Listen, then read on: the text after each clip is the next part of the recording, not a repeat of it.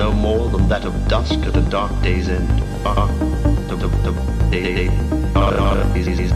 All was ominously quiet.